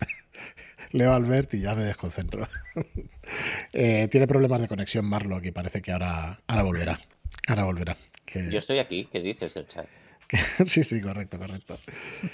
Bueno, pues eso, al final es una manera de representar y de darle eh, ese sabor, ¿no? A, la ambientación y de que, de que el máster tenga herramientas para que en esa ambientación pase lo que tenga que pasar, ¿no? O que realmente sea la cordura, pues un tema bastante que tenga influencia dentro de la partida y que le des herramientas para poder, para poder, no sé, pues que la cordura sea un poquito más o que la locura que tenga más granularidad, ¿no? Que no sea, pues me vuelvo loco y tiro en una tabla a ver qué me pasa y nada más, porque eh, tradicionalmente, ¿cómo lo habéis hecho vosotros como masters cuando teníais ese tipo de partidas que podían pasarle eso al jugador? O, lo hacía el jugador, como hablábamos antes. Es que depende muchísimo de lo que quieras contar y del tipo de partida. O sea, hay. Es como decir, mm, yo qué sé, cómo has tratado la- el combate, ¿no? ¿Tú cómo tratas el combate en tus partes? Pues depende de si es una partida de fantasía medieval, si es una partida eh, de investigación de Tulu, ¿no? Es, es- es muy amplio. el- el- yo, en una de las cosas que me lo he pasado mejor, y, y me salgo un poco del tema, pero creo que es, No, vale, eh, vale. es haciendo de un, de un personaje consciente de la realidad loca que hay versus el, el resto de gente. ¿no? Esto eh, que a mí me cansa muchísimo de cuando empiezas a, a ver cosas sobrenaturales y tal, tener que estar interpretando el, pero, pero esto no puede ser, pero los vampiros no existen, pero los ¿sabes qué quiero decir? El abrazar de, de entrada esa locura y empezar a ser tú el motor de, no, no, esto es un vampiro, esto es un no sé qué. Para mí es muchísimo más divertido que estar fingiendo durante una hora que no que no crees en eso. ¿no? No- no- sé que no es la respuesta a lo que me has preguntado, pero... No, pero bueno, es un ejemplo. De... Exacto, ¿no? Sí, de, de de cómo a veces abrazar la locura puede ser más divertido que, que rehuirla o que defenderte de ella. Eh, Marlon, vosotros, ¿tú no has jugado demasiado a la llamada en, en tu juventud y todo eso? No como entiendo que se debería. ¿Cómo representabais este tema de la locura? Mal. Mal. Supongo que como dictan las reglas, y como dictan las reglas, pues es una tirada, es una tabla y, y asumir unas consecuencias. Generalmente era bastante específico, te quedas paralizado, un dado de cuatro asaltos y te come el, el ghoul o similares. El, el truco de la llamada estaba en llegar hasta esa puerta en la que sabes que detrás está de- detrás de, esa puerta está el secreto, está la, la verdad será revelada. Y ahí es cuando decides si la abres o, o dices aquí me planto. Y nos ha pasado muchas partidas llegar hasta ese punto y decir, mira, Plantarte. sé que detrás de esta puerta estará, yo que sé, cualquier bicharranga, vamos a morir todos, tío, que le den, nos vamos. Y hemos dejado aventuras eh, para que se, muera otro. Para que se muera otro, para morirme yo que se muera otro, ¿no? Claro. Decir que eh, muchos de la, de la- que esto no lo he dicho todavía, que Mm. eh, muchos de los trastornos son genéticos en su mayor parte. Eh, yo los he puesto igualmente como la esquizofrenia, porque creo que nadie se va a poner esquizofrénico. Bueno, hay quienes sí, ¿no? Que se lo ponen ¿no? en una ficha de personaje, pero creo que es muy interesante despertarla, ¿no? Por decirlo de alguna manera, a través de la historia. Y por eso, por eso la he colocado. Eso despertarías también bastante debate y bastante polémica ¿eh? entre el componente genético, el componente del entorno y cuánto influye. Y ahí yo, no, no, es que discrepe de ti, ¿eh? pero sé que. No, hay, hay, hay, una parte adquirida, claro, claro. Que aquí hay hostias ¿eh? en, esta discusión. Sí. Yo las he visto. Pero si al final es el fenotipo contra el fenotipo, ¿no? El fenotipo mm. es el fenotipo y el ambiente y al final todo influye. Sí, sí, efectivamente. Pero, pero sí que es verdad que ese componente es lo que decía un poco al principio de que la mayoría de gente no está loca porque haya visto un primigenio, ¿no? Entonces, eh, claro, nos, nos focamos mucho en, una, en un tipo de locura que no es ni siquiera el, habitual. A, raíz un poco de, de, esto, a mí me gustaría saber si tenéis una percepción de que la gente está especialmente sensibilizada con la correcta representación real de la locura, que está claro que no se hace, pero es que no se hace la correcta representación real de nada, ni de un personaje que se desangra, ni de una persecución de coches, ni de nada, o, esto es una percepción mía. Y si hay una vinculación, que yo creo que no, entre una mala representación y que esto pueda conducir a un, mayor disconfort o, menor disconfort en la mesa, porque yo tengo la sensación de que casi sería al revés. Eh, yo entiendo que, que eh, alguien se pueda sentir ofendido si no se representa la locura de forma correcta, pero yo te garantizo que te puedo hacer una partida, hay una partida que se llama El Gran Hombre, que hay un señor que tiene Alzheimer, que es tu padre y tiene Alzheimer, y te garantizo que cuanto más correcta es la representación, peor te lo hago pasar, y no es... Totalmente. no, te ríes ¿eh? cuando se mete en la bañera vestido y tal, es... es... Con lo cual, no sé si, si, si la locura es algo que nos da particularmente miedo, porque lo vemos más cercano, porque al final meterse en un tiroteo pues quieras que no, eh, sabes que te lo puedes evitar, en cambio esto lo vemos más cercano y por eso somos más sensibles, o no, es simplemente una, percepción mía que tengo de que o, se dice más, pero en realidad no, no hay, la gente tampoco está sensibilizada con esto. No sé qué opináis. A mí me parece que el, que el tema de el trastorno psicológico es una consecuencia que, que, se queda impermanente, ¿no? Y entonces eh, eh, por ejemplo, un tiroteo, eh, el tiroteo pasa y ya está. Y las consecuencias no son tan permanentes como, o sea, te pueden matar, te pueden quitar puntos de vida, pero luego los recuperas. Pero es que el tema este de, del Alzheimer y cosas que, que, no tienen tratamiento y, tal, joder, es que son temas. Pero, pasa con todas las enfermedades y tampoco he visto a mucha gente quejándose de que yo es que en el rol la enfermedad no se representa bien y yo entonces no, no me gusta que. No, ni, los golpes, ni los golpes. Ni nada. un puñetazo te puede dejar tonto la cabeza o sea, y, puedes, por lo que decía, desconectarte de la realidad. Un golpe en la cabeza provoca que ya no seas capaz de discernir una botella de. yo qué sé pero, eh, pero por eso digo, ¿tú, crees que la, la locura despierta más alarmas? Eh, mm, yo creo que está, es más incomprendida. Yo creo que es más incomprendida. Yo, yo no y da más miedo, ¿eh? Tienes que investigarlo más. O sea, y da más miedo que una herida, Marlon. Yo no. más idealizados los combates de, ¿sabes? Las espadas y tal, y no hay consecuencia, pero coño, te cortan un tendón a tomar por culo ya, ¿eh? O sea. mira, yo. Depende solo una cosita rápida, David. Eh, acabo de decir, de pedir perdón por hablar de loco y de locura y tal, y no lo hubiera hecho si lo hubiera volado en una partida la cabeza a alguno con violencia, porque estamos más acostumbrados. Parece bastante más, más duro lo de la locura y todo eso. Más ofensivo y más de todo, por supuesto. Por lo menos a mí, ¿eh? me parece que quizá, estamos todos más expuestos, ¿no? Correcto. Quizá, y de, hecho, cuando te vas acercando a ciertas edades, la vida también te va dando estos golpes. Entonces, cada uno tenemos nuestras historias, ¿no? Sin entrar en más, en más historias, ni mucho menos, ¿no? Pero que realmente vas teniendo esos pequeños impactos que intenta el sistema de Esculapio y el sistema de, Ángel representar, pues cada vez te van dando. Entonces, eh, sabes que hay cositas que te pueden afectar, ¿no? En, en esa cordura. El tema de la violencia, pues bueno, gracias a Dios, pues tampoco nosotros vivimos esas, esas cosas diariamente. No sé si tiene que ver con eso, ¿eh? o nos estamos yendo de, tema, pero yo creo que sí, que tiene algo de eso también. Perdona, David, que estoy cortado. No, no, no, no pasa nada. Eh, no, solo quería decir que imagino que dependerá de quién tengas en la mesa, pero en general sí estoy de acuerdo en que hay una cierta sensibilidad porque quizás estamos más cerca de, ella. Y no solo a nivel de que nos puede ocurrir a cualquiera, sino también de que todos conocemos a alguien más cercano, o menos cercano, pero algún caso de alguien de la familia o de la familia de un amigo que tiene un trastorno y la Mm. situación es bastante compleja o mala, tanto como intenso sea. Y si hay gente que sí le puede, le puede sentar mal, que no esté ya no bien representado, sino también que no se represente con respeto o que no se trate con cierta con cierto cuidado. Entonces, que habla, Sí.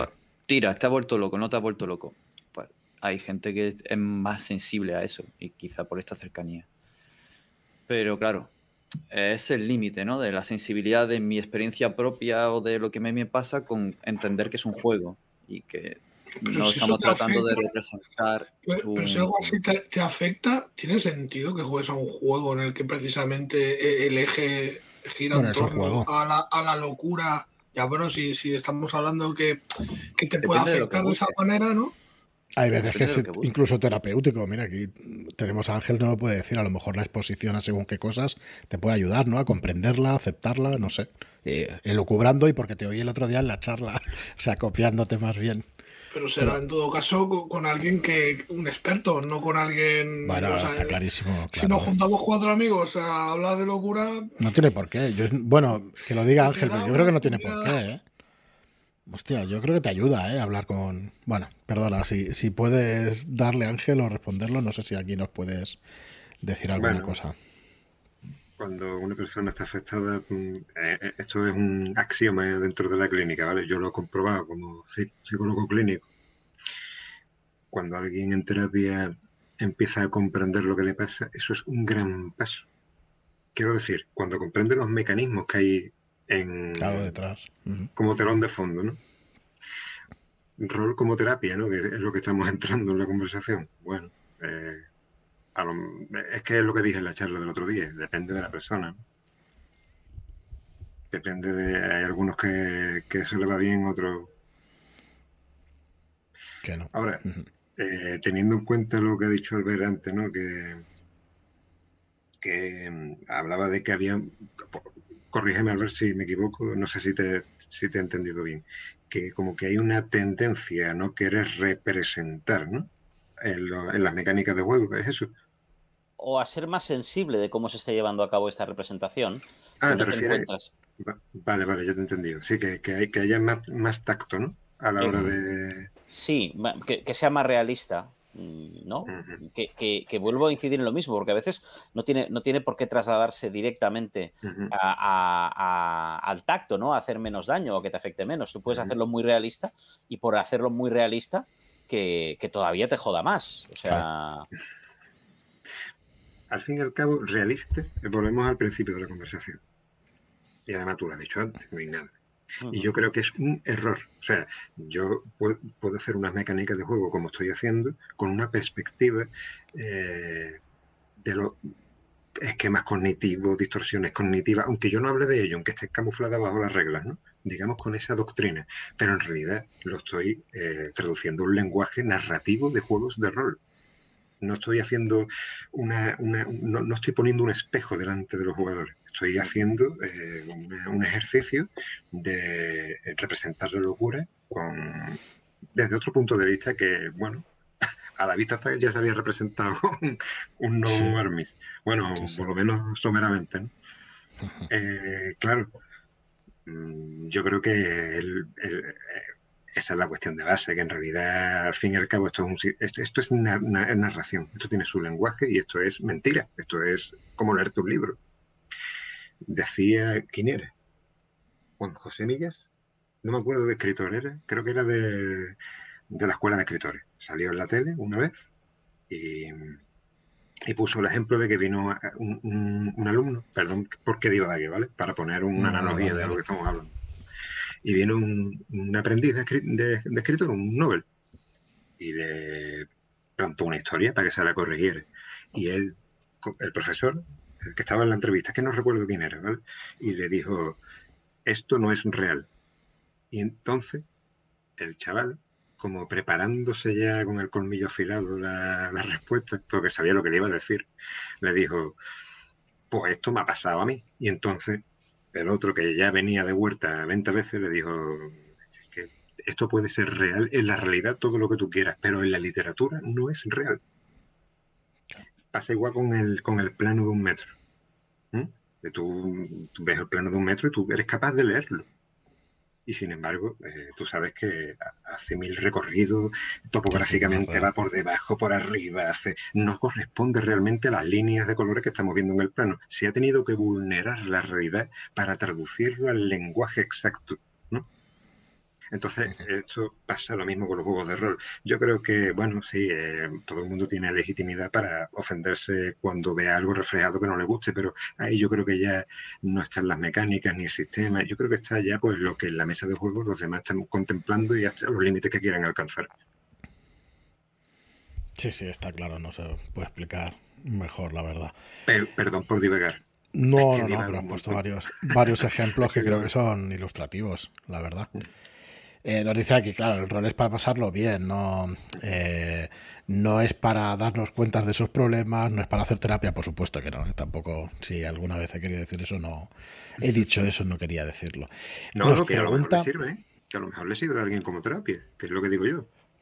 Sí, sí hay gente que se acerca desde un punto de vista seguro a, a algo. Yo veo situaciones en las, claro, situaciones en las que puedes llegar a, soltar cosas que te pueden ayudar, pero vamos, sin llegar más allá, ¿eh? que no. Porque quiera hacerlo. Correcto, claro, es que donde no podemos caer es en el que yo no puedo hablar con mis amigos porque no son psicólogos. Entonces, como no son psicólogos, ¿cómo voy a hablar de mis amigos de los problemas que tengo en casa? Eso es un absurdo total sí, claro, claro, se puede hablar, humano. Sí. Claro, no sé si, jugar no sé si una mesa, sí, sí, pero no sé yo si una mesa de juego precisamente es el lugar donde. Pero no te están psicoanalizando, ¿eh, Marlock? O sea, no, no hablamos de que te psicoanalicen, ¿sabes? Ya, pero, pero no deja de ser una trivialización de algo. Hostia, hablar con tus amigos no. No, hombre, no. Yo lo veo. Bueno, a ver, yo lo estoy viendo desde el punto de vista de que tú puedas explicar una situación para que tus amigos te ayuden o ponerlo en el punto de vista de un juego para que, bueno, para que a lo mejor te ayude a comprender según qué comportamiento estás teniendo. Pero bueno, que nos, igual nos estamos metiendo en, en camisas de once varas y no es la intención una mesa de juego forma parte de la vida. Esto surgía también un debate cuando alguien hablaba de, si hay que educar a los niños en la partida de rol o no hay que. No, no recuerdo mm, que, mm. que, iba por ahí, era pues si es tu hijo, sí, lo tienes que educar, en la partida de rol, cuando está viendo los dibujos animados, cuando estás cruzando eh, la carretera, cuando estás en el supermercado, tú tienes que ir educando mm, constantemente. Si son hijos de otros, pues ya es otro, es otro asunto. Y entonces esto mismo, tú en tu vida te vas exponiendo a cosas que pueden ser una partida de rol, puede ser ver una película, puede ser una discusión con un con una persona y de ahí salen a veces cosas que llevas dentro y, puedes estar mm, eh, tener más afectaciones, menos, más y, lidias con ello. Pero entonces eh, a veces pretender que, que, en una partida de rol no puede salir algo que nos moleste, que puede salir en la cena de Navidad, pues claro, no, no, ¿dónde está el sentido? ¿no? Pues tú puedes tener una conversación desagradable jugando a rol o puedes tener una conversación desagradable en la cena de Navidad. Claro, son pues situaciones que, te pueden pasar en cualquier momento. Cuando te expones a... a, en la cena de Navidad no hay tarjeta X, tío. Eh, ahí es donde debería, debería haber la tarjeta X. En la cena. puesto más de una vez. Entonces, ¿por qué no hay tarjetas X en la cena de Navidad? Pues porque al final, al final somos seres humanos y tenemos que aprender a lidiar. O sea, tan, tanto cojín no, no, no, puedes tener. Entonces yo entiendo que en una partida de rol el, meterse en un personaje, el hacer esta introspección puede ser... Eh, hay, una serie de cosas que no pasan en la cena de Navidad, ¿no? Hay un director de juego que tiene un, poder por encima del, del resto de jugadores, que controla la narrativa y tal, pero al final, inevitablemente, tú, cuando cuando hablas con alguien, cuando yo salgo a la calle y me encuentro al vecino, pues puedo decirle algo, él me puede decir algo y me puede ofender. ¿Sabes que no? Entonces, pues es que es la vida, si no, quédate aislado en un, en un búnker y no... Sí, nos estamos yendo un poco del tema, que es la representación de la... Pero vamos, a mí me parece interesante también, creo que se puede hablar, razonándolo y debatiéndolo, se puede hablar un poco de todo. Mm. Eh, un par de preguntas que nos hacen el, eh, en el chat. Eh, Iker nos dice, ¿consideramos el estrés postraumático como una locura? Oye, eh, Ángel, ¿es lo mismo una locura que un trastorno o se utiliza de una manera distinta o son maneras de hablar? Mira, hace en los 70, bueno, 70, 60, vamos a poner 60 para no cogerme los dedos. En los 60, en los test de inteligencia, los que estaban por debajo de lo normal, es decir, los que tenían eh, deficiencias, ¿vale? Los que eran disfuncionales, la categoría era subnormal. Que lo ponía, ¿eh? Subnormal. Evidentemente, eh, pues las cosas cambian con el tiempo, los lenguajes, la gente, lo, eh, se, se van creando eufemismos, ¿no? Para, bueno, porque hay cosas que, que, van cambiando, ya está, con el tiempo, y ahora es muy ofensivo decir subnormal, no se nos ocurriría a ninguno de los que están aquí, ¿no? La palabra manicomio también se, se, sustituyó en su, en su, época. ¿no? Vamos, hasta las cárceles, ahora se llaman instituciones penitenciarias. Locura, bueno, locura existe, eso existe. Lo que pasa es que, claro, no podemos hablar de locura en el sentido de que es imprudente, ¿no? Es maleducado, es, eh, como lo diría yo, es eh, peyorativo, ¿no? Eh, soltar ese término. Entonces, estamos hablando de trastornos, de trastornos mentales, ¿no? Trastornos mentales ya empiezan a sonar mal. ya se empieza a hablar de disfunciones psíquicas, etcétera. Vale. ¿vale?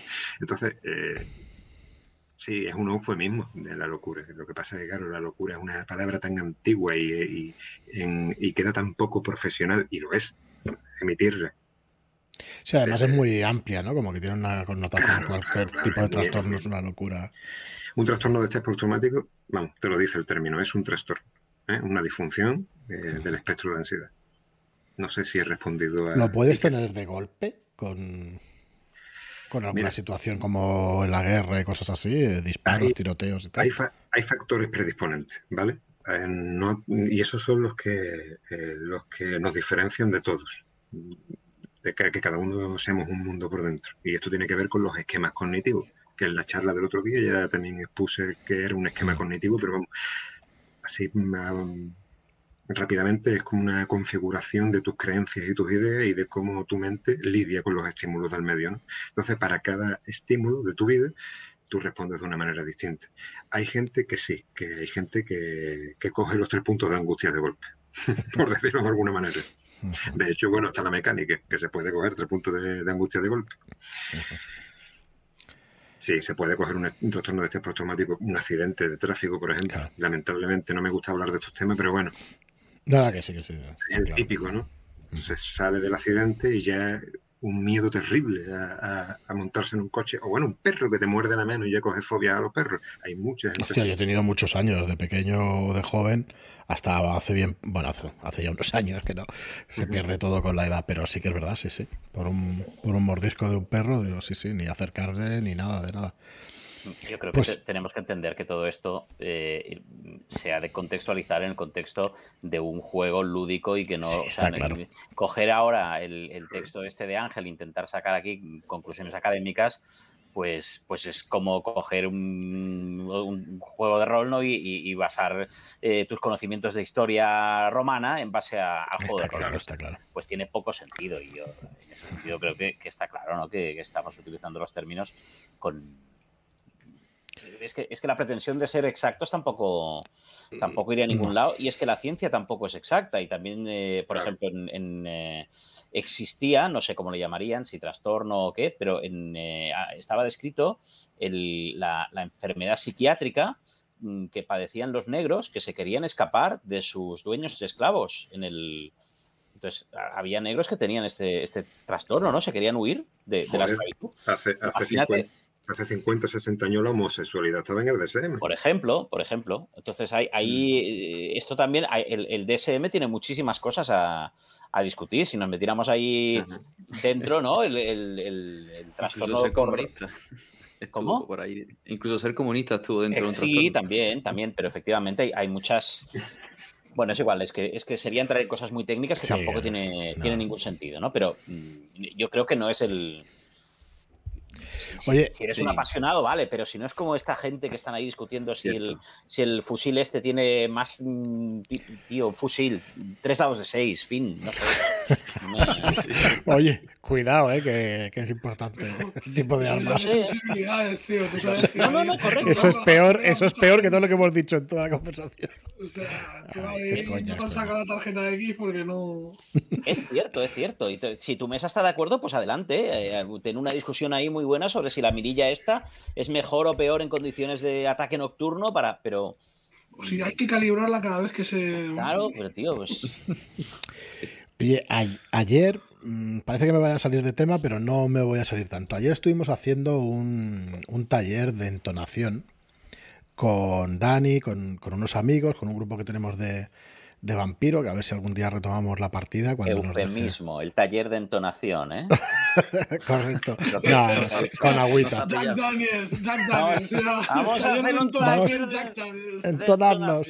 Venga, vamos allá. A entonarse. Bueno, pues después de entonarnos un poquito, el taller consiste, lo tenéis de hecho en, el blog de Manicomio Rolero. Mira, ahora ha salido la, palabreja. Tenéis el, tema del taller, cómo se hace y eso. Es. Em, joder, ahora no me sale el nombre del, chico que lo hizo en su día. que pertenece a la comunidad rolera, que está muy activo también. Bueno, ya me saldrá. Bueno, eh, estuvimos. El, que no lo hizo a nosotros o el que se lo hizo a él? No, el que se lo hizo a él. Oscar, Peña, joder. Perdona, Oscar, si lo llegas a ver el vídeo. Que lo conozco además personalmente. Bueno, pues eh, estuvo muy bien porque hablaba de tres, eh, de tres cosas que, que se pueden hacer. Las voy a buscar, pero una era la duración. Creo que era la primera.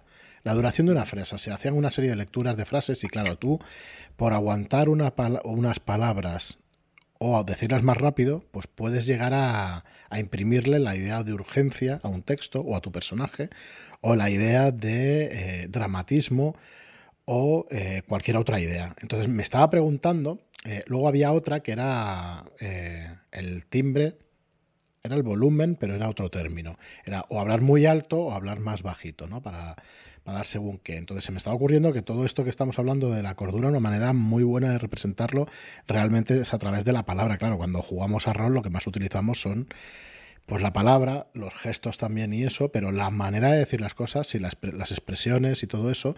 Y la verdad es que estábamos hablando y digo, va muy bien hacer este tipo de taller o hacer este tipo de cosas para, para darte cuenta de que a lo mejor puedes emular un tipo de trastorno y hablar muy rápido con un personaje que ha sufrido algún tipo de estrés o que tiene algún tipo de estos comportamientos y sería interesante que, le demos vueltas ¿no? En, el, en, el, ámbito del juego, claro, que es lo que estamos tratando y lo que estamos hablando. Y creo que lo de ayer, ¿no, David? Que estuviste tú también, es interesante para hacer...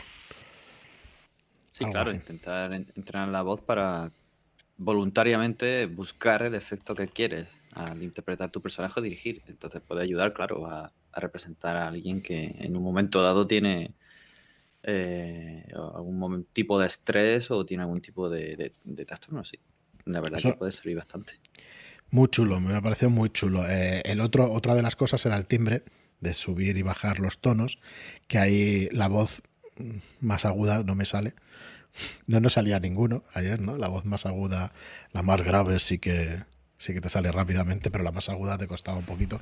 Y me parece que era, son unas técnicas muy interesantes. Si lo buscáis, el taller de entonación en, Manicomio Rolero, en el blog, eh, lo tenéis, el cómo hacerlo. Hay una serie de páginas y tal, y la verdad es que está muy chulo para poder practicar estas cosas y que, bueno, que por lo menos puedas interpretar los.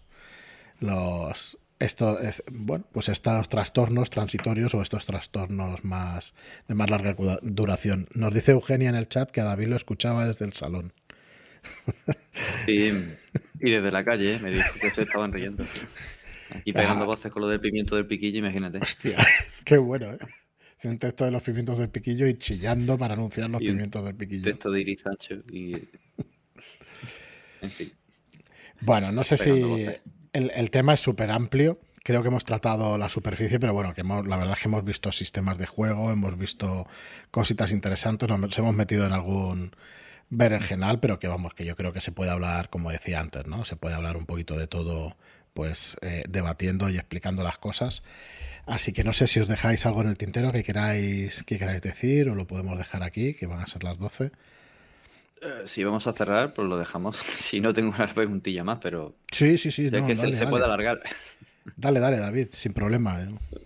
Me gustaría saber la opinión de Ángel sobre los juegos de rol que juegan con el trastorno, tipo cult o tipo no te duermas o algo así, que parece que juegan con ese discernir la verdadera realidad y parece que se acerca a la esquizofrenia y juega con esa otra realidad como si fuera la verdadera.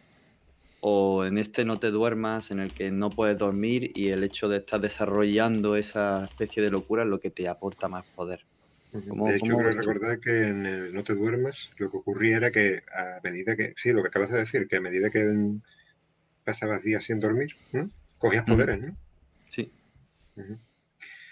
Eh, un, interesante planteamiento y no se aleja tanto de la llamada de Chulu, porque cuando hablamos de la locura de la llamada de Chulu, a mí me parece, aunque no se especifica del todo, ¿no? Pero a mí me da la sensación de que es una locura sobrenatural, que no que, vamos, creo que lo hemos comentado antes, que no es una locura como la Euclidiana. eh, Sí. y, a- y esta- esta- Tres gallifantes. a, a mí, a, mí, a mí me gusta el concepto, me gusta el concepto, pero claro, eh, ya te digo, está eh, adaptado a lo que es al trasfondo y a la ambientación. Eh, ¿Conocéis Paciente 13? Eh, perdón. Sí. Yo te lo- parece. Sí, he leído algo, lo- he visto alguna partida, pero no me estaba enterando de nada. Es muy curioso el juego, la verdad es que me gustaría muchísimo probarlo algún día y tiene cositas así, ¿no? No sé si nos podéis explicar algo de qué va. ¿Tú lo conoces, Albert? Sí, tampoco mm, no, no quiero hacer spoilers, eh, Ah, vale. porque además eh, tiene como una parte para el jugador y otra para el director de juego, si es que le llaman así. Y, y se revelan algunos secretos. Y está bastante guay porque hay cosas que parecen locuras y son reales, y cosas que parecen reales y son locuras. Yo creo que juega muy bien con, con esto y además deja muchas puertas abiertas de lo que está pasando. Y juega con este rollo que dice David de, de- de discernir la realidad y la ficción, pero, pero es que al final la mayoría de juegos de rol, los locos son los que no están locos. Porque los seres tuluideos existen, ¿no? El, el- el- Ujú. la- el- la- el mundo este de Metrópolis en Cult existe, ¿no? Y, y en realidad son los que se están volviendo locos, los que están, eh, lo- lo- los que son cuerdos, ¿no? Y eso, mm, claro, choca rotundamente con el, Sí, sí, con sí. nuestro mundo y con, Con la la manera en que podemos abordarlo, porque... Pero es muy buen juego, Paciente 13, sí, tiene, tiene mucha gracia, la verdad. Sí, a ver si lo leo porque tiene muy buena pinta, la verdad es que sí. Muy bien, pues no sé si... eh, ¿Alguno lo ha probado o no? Tú, Marlon, tampoco, ¿no? Yo tampoco. No. Yo he leído, pero no he probado. ¿Lo has leído? No, entero no, he leído una parte. Estás Luego dejé librado de leer. por los Por lo que spoilers. pudiera pasar. Tiene que estar bien, la verdad es que yo también empecé a leerlo y eso y digo, ostras, tiene el tema, tenía muy buena pinta. Que, que me iba a tirar el guante ya, ¿no? Claro, claro. Pero directo, chaval. te- Te ha ido de has poco. esquivado- Has esquivado la bala, pero vamos, que has rozado, ¿sabes? Digo, ¿cómo? ¿Un tercio? Bueno, pues si es un tercio, esperaremos a que lo lea del todo. Ay. Bueno, pues yo creo que hasta aquí. No sé si tenéis algo más. Yo tengo una pregunta. ¿Marroca ha estado dibujando todo este rato? O... Hombre, ciertamente. Hombre, es por verdad. favor. Claro. Dejadme que saque Ah. Hace, sí, sí. Hace un, hace ratito además que la. Voy un momentito. Aparte de los Uy. problemas de conexión, que es lo que más desgasta la cordura, claramente. Y la impresora. Es una impresora. Y la impresora, sí. Pues ahora también me jode. Y los problemas de conexión con la impresora, ni te cuento. Eso es el... Mira, Se Iker pide un, spoiler de despedida. Un spoiler de despedida. Bueno, vamos a hablar un, un pelín nada de, de Bridgewater, pero antes dejadme que pueda enseñar el, la ilustración de, de Marlock y cómo va creciendo. Vamos a hacer un poco de zoom. Marlock, a lo ancho. Va creciendo. No, hombre, la ilustración, tío. Ah, está bien. Voy a compartir por aquí, que será un poquito más fácil que el OBS. Pues aquí los tenéis. Eh, Marlock, eh, tú, yo y Joaquín no... No, no, tú sabes que eso no va a pasar. Eso no va a pasar. Aquí tenemos a Ángel. Así que muy guay. Nosotros. Realmente empieza a estar ya. Pero completita, ¿eh? Ostras, Nacho está aquí genial, ¿eh? También. Muy guay, muy guay. qué genio el Marlo, tío. Hay que, hay que hacer un mural cuando tengamos 10 metros de, de Ya te gente digo. aquí. Va a quedar muy guay. Y bueno, ya que estamos, pues venga, enseñando cositas, vamos a, a compartir la pantalla para enseñaros un poco de, de Bridgewater, si es que lo tengo, que no lo voy a tener por aquí. Un segundo. Aquí lo tengo. Eh, como decíamos, Bridgewater además va a llevar las reglas de, cordura que ha estado diseñando Ángel. Y Bridgewater, que es, pues es un escenario de, diseñado por Iván Fernández Frías y José Calvo, Calmujo. Y, y está diseñado pues, para las reglas de la OpenGL, de la licencia abierta de Dungeons and Dragons. Así que se llama Bridgewater Muerto por Dentro y viene pues un escenario donde describe la ciudad de Bridgewater, el mundo donde se ubica también Bridgewater, bueno, las reglas de, para la enfermedad, las reglas de la angustia, diseñadas pues como os decimos por Ángel González Olmedo, y una aventura de niveles 1 a 3. ¿vale? Vienen mapas de Calmujo y uno de ellos va a ser todo lo grande que lo podamos hacer, que va a ser tamaño A2. Y, y bueno, estamos intentando cerrarlo para el viernes, que empieza la preventa y que este mapa pues venga en las solapas del libro y a ver si lo podemos conseguir porque puede quedar muy chulo. Así que bueno, aquí os enseñamos el, el arte de Bridgewater de Muerto por, Den- Muerto por Dentro. Y Marlo, aquí has utilizado también fotografías, pero con, con un retoque bastante especial y bastante chulo. La Si me dejas, meto aquí un par de imágenes. Sí, déjame que solamente enseño un de- poquito de esta página. Sí, eh, esto. Y ahora compartes tú lo que tú veas. Aquí hemos metido una serie de citas. Tengo que poner más información de aquí al viernes para que sepáis bien lo que incluye Bridgewater. Va a ser un tomo de unas 140-150 páginas que, como decimos, pues explica la historia de la ciudad, qué es lo que ha pasado en ella. Aquí reconoceréis, no sé si se reconoce a alguien en, en este mural. Algún espontáneo. Ya sabéis que yo estoy abierto a que me mandéis Ah, fotos mi espalda, para, ¿no? para poder. Exacto.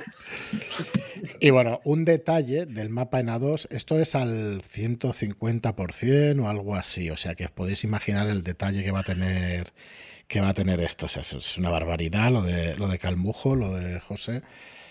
Es, es una pasada lo que, lo que va a dar. Entonces, bueno, ya el viernes lo, tené- lo tendréis para preventa y si quieres compartir, bueno, si entráis en shadowlands.es barra Bridgewater podéis dejar vuestro mail si os interesa y si quieres compartir algo más, Marlo, para que se vea. Nos- nosotros en el último testeo, Calmujo nos enseñó algún boceto y No está mal, Madre como digo yo. Está bastante bien. Actualmente hay 12 me gustas. Yo voy a ir enseñando imágenes por cada 5 me gustas voy a subir por el Las técnicas, técnicas de marketing rastreras de estas. No. eh, Comparto. No, no, que hay que pedirlo, di que sí.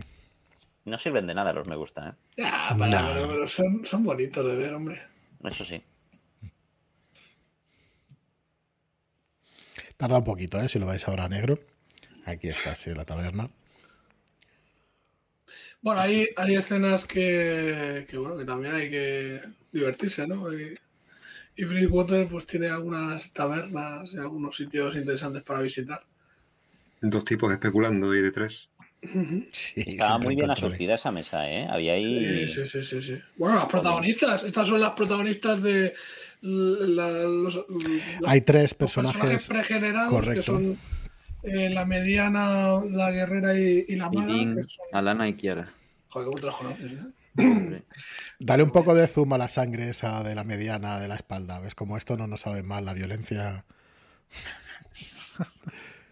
Qué bestia, macho. Lo vi yo ayer o antes de ayer, digo, madre mía. Está muy chulo, está muy chulo. Marlon, muy guay. Y Ahora ya tienes cinco me gusta. Eugenio dice, me gusta, me gusta, me gusta, me gusta, me gusta. Ahí tiene mis cinco me gusta. aquí, aquí tenemos a alguien. si Este está. Zapo, está genial aquí. Aquí un fiambretón. Zapo es un integrante del grupo creativo Códice, que es un crack, que es maquetador, que es escritor, tiene- vamos, hace de Ah, todo vamos, y, y vamos a enseñar otra más y es un crack. o, o corto. Venga, dale, dale. Esta es la, la que ya se ha. Hmm. Te ha salido por redes hoy. Está muy chula. No te gusta la fantasía, ¿no, Marlock? A mí me encanta la fantasía. No me gusta, me gusta, me gusta todo. Pero me gusta el barro, me gusta la sangre, me gusta. Sí, sí, es una ambientación, pues ya lo veis, siempre está lloviendo. Y, y vamos, tiene, tiene mucho de, de, ese tono de fantasía oscura, de hecho. Así que bueno, lo, eso, el viernes, el 23, el, día del libro. Sí que ha dado la casualidad, pero, pero bueno, es una buena excusa para recordarlo. Así que shadowlands.es barra Bridgewater y para que tengáis también las reglas de cordura y que ya nos diréis qué tal funcionan en mesa. Vosotros las habéis probado, David. Tienen, tienen sabor, la verdad es que te hacen hacer cositas. Eh, a, Eugenia no le hace falta, ¿no? No. Y menos llevando una mediana curiosa que lo toca todo. Bueno, si queréis escuchar muchos más detalles de Bridgewater, tenemos un podcast, el del viernes pasado, y además el jueves por la noche haremos una charla en directo para el comienzo de la preventa que vendrán los autores, Iván y, y José. Y, y, bueno, le podéis preguntar de hecho en, en directo todo lo que queráis, que, que presentaremos el libro y, y, bueno, quién mejor que ellos, ¿no? De, de, que os expliquen de primera mano. Pero bueno, el podcast estamos en hora y media, me parece, de duración, explicando un poco pormenorizadamente todo lo que es Bridgewater. Tres y bueno, franes. ¿Perdona? Sí. Tres, tres franes, tres franes. Habla tres, con propiedad, porque la gente se lía. Madre mía, madre mía. Muy bien, pues nada, chicos, muchísimas gracias a todos por veniros. Eh, muchas gracias, Albert, David, gracias por veniros. Muchas gracias, especialmente a Ángel, que nos ha visitado por primera vez, pero esperamos que, que te pases más veces por aquí.